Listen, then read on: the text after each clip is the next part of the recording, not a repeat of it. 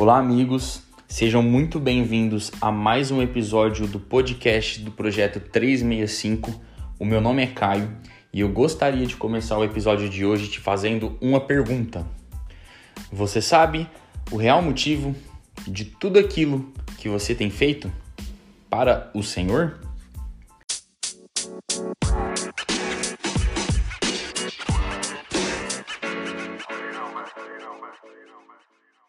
Alguns de nós crescemos na igreja, outros começamos a ir na igreja ao longo da nossa vida. Mas será que a gente já parou para pensar ou será que a gente analisa o real motivo de nos reunirmos todos os domingos, todas as semanas, cantarmos louvores ao Senhor, ouvirmos pregações, ouvirmos uma palavra de oferta, irmos embora, nos reunimos com os nossos amigos? Você sabe, na verdade, você já parou para pensar qual é o real motivo de tudo isso? Será que fazendo isso eu já estou fundamentado em algo? Será que isso é o suficiente? Na carta de Paulo aos Coríntios, ele retrata muito bem qual é o principal fundamento que nós devemos nos apegar para fazermos as coisas. Em 1 Coríntios, no capítulo 13, nós lemos recentemente, vai dizer o seguinte: faço questão de ler com você. Ainda que eu fale a língua dos homens e dos anjos, se não tiver amor, serei como bronze que soa ou como símbolo que retine. Ainda que eu tenha o dom de profetizar e conheça todos os ministérios e toda a ciência, ainda que eu tenha tamanha fé a ponto de transportar montes, se não tiver amor, nada serei. E ainda que eu distribua todos os meus bens entre os pobres, e ainda que eu entregue o meu próprio corpo para ser queimado, se não tiver amor, isso de nada me adiantará.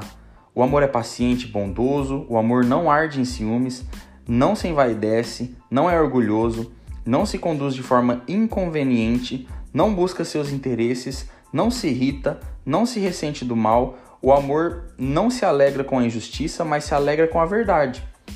O amor tudo sofre, tudo crê, tudo espera, tudo suporta. O amor jamais acaba.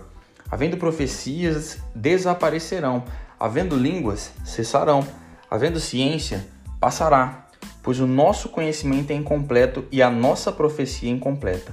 Mas quando vier o que é completo, então o que é incompleto será aniquilado. Quando eu era menino, falava como menino, sentia como menino, pensava como menino. Quando cheguei a ser homem, desisti das coisas próprias de menino, porque agora vemos como no espelho de forma obscura, depois veremos face a face. Agora meu conhecimento é incompleto. Depois conhecerei como também sou conhecido. Agora, pois, permaneçam a fé, a esperança e o amor. Estes três, porém, o maior deles é o amor. O que eu gostaria de atentar vocês a esse texto é que, de fato, Paulo fala sobre o amor. Nós conhecemos esse texto por ele ser falado muito em casamentos, talvez todos os casamentos que a gente vai, a gente ouve esse texto.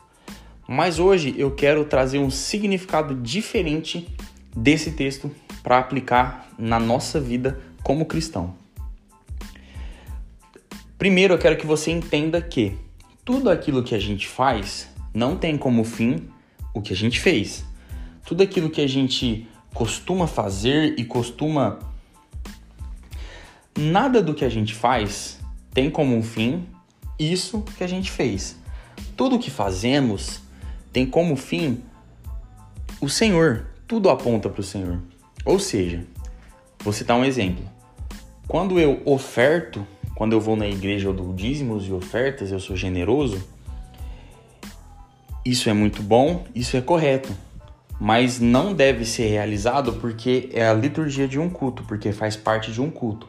Se eu dou porque eu sei que é certo dar, mas eu não sei o porquê é certo dar, eu não tenho um fundamento. E esse texto eu gosto de trazer o amor como fundamento. Por quê, Caio? O que seria o fundamento? No caso, o fundamento aqui é eu vencer o que pode ser o concorrente do senhorio do Senhor nas nossas vidas. A palavra mesmo fala isso, que é o dinheiro.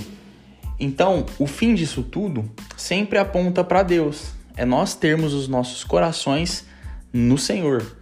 Então, Quando nós entendemos isso, é muito mais fácil a gente poder filtrar o que é ou não religiosidade. Porque por muitas vezes podemos entrar em alguns extremos, mas quando a gente entende que algo não é correto, a gente entra em outro extremo. Então, quando a gente entende de fato que as coisas que nós fazemos não têm a ver com essas coisas em si, a nossa mente se expande e a gente conhece o real motivo. Mas, Caio, o que isso tem a ver com amor? O amor é um principal fundamento. Ou seja, o texto mesmo fala: mesmo que eu dê a minha vida, sem amor isso de nada vale. Então o que Paulo ele ensina aqui? Tudo o que fazemos, mesmo que seja com uma boa intenção, mesmo que seja algo nobre, sem amor, de nada vale. Você já parou para pensar que nós ouvimos falar de um Deus, o Deus de Moisés, o Deus de Abraão, o Deus de Davi, o Deus de Paulo, o Deus dos nossos heróis. Mas a gente por muitas vezes aprendemos quem é esse Deus por conta desses heróis. Mas Caio, isso é errado? Não, isso não é errado. Mas nós devemos conhecer Deus com a nossa vida individual e com a nossa busca individual. De fato, eu só tenho uma revelação de quem Deus é quando eu busco isso de forma individual e ele se revela a mim. Aí eu passo a amá-lo, porque eu conheço. Eu acredito que seja um pouco raso nós amarmos o Senhor pelo que a gente ouve falar de outras pessoas. Isso é válido, mas o que resume o cristianismo é buscarmos por nós mesmos, através de palavra, jejum, oração, comunhão, devocional, qual é a revelação individual e personalizada que o Senhor tem para minha vida. Mas Deus, ele pode se revelar de uma forma para uma pessoa e de outra forma para outra. O exemplo disso é, na, é a Bíblia, a própria Bíblia. Diferentes homens, diferentes heróis que nós temos, eles tiveram suas revelações de forma individual. Então esse texto ele se aplica de uma forma em que o amor ele é colocado como principal fundamento. Então, Caio, de fato, eu só amo o Senhor em plenitude se eu conheço quem Ele é? Sim. E como eu conheço quem Ele é? Indo na igreja e ouvindo os pastores falar sobre esse Deus? Eu acredito que isso é um ponto de partida, mas você só conhece Deus de fato como Ele é quando você busca na sua casa, no seu íntimo e quando isso é compartilhado entre os seus amigos. A comunhão na igreja, ela fala muito mais sobre o que nós temos de Jesus do que da nossa amizade em si. Isso é um nível mais profundo de comunhão genuína dentro das igrejas. Então, de fato, o principal fundamento para tudo aquilo que nós fazemos e tudo aquilo que nós vamos fazer ainda não é o que fazemos. O fato principal de eu adorar o Senhor é porque eu busco amá-lo. Eu devo amá-lo e ele é digno. O principal fato de eu dar dízimos e ofertas é para que o meu coração ele se desprenda do que pode ser um dos rivais do Senhor no meu coração. O principal motivo de eu me reunir com os meus amigos de forma intencional para ter uma comunhão em Cristo não é não são os meus interesses, mas é o que Jesus tem derramado sobre a minha vida eu poder compartilhar para eles para que isso possa levá-los ao Senhor. Então, de fato, sem o amor, nada vale. Sem o amor, os nossos cultos, eles não fazem sentido. Sem o amor, a nossa comunhão não faz sentido. E é possível sim que nós façamos culto sem amor. A gente aprendeu a fazer pregações, a gente aprendeu a fazer louvor, a gente aprendeu a ser amigo das pessoas. Mas se nós não buscamos o real fundamento que é o amor, de nada vale. Então, meu ponto de atenção nesse episódio é que nós amemos o Senhor e que nós busquemos uma revelação individual e personalizada de quem é o Senhor para minha vida.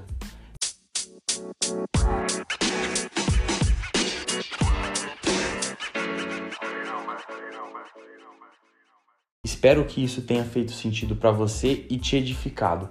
Medite bastante nesse texto E mais uma vez, peça para que o Senhor se revele de forma totalmente individual e personalizada para você. Deus abençoe.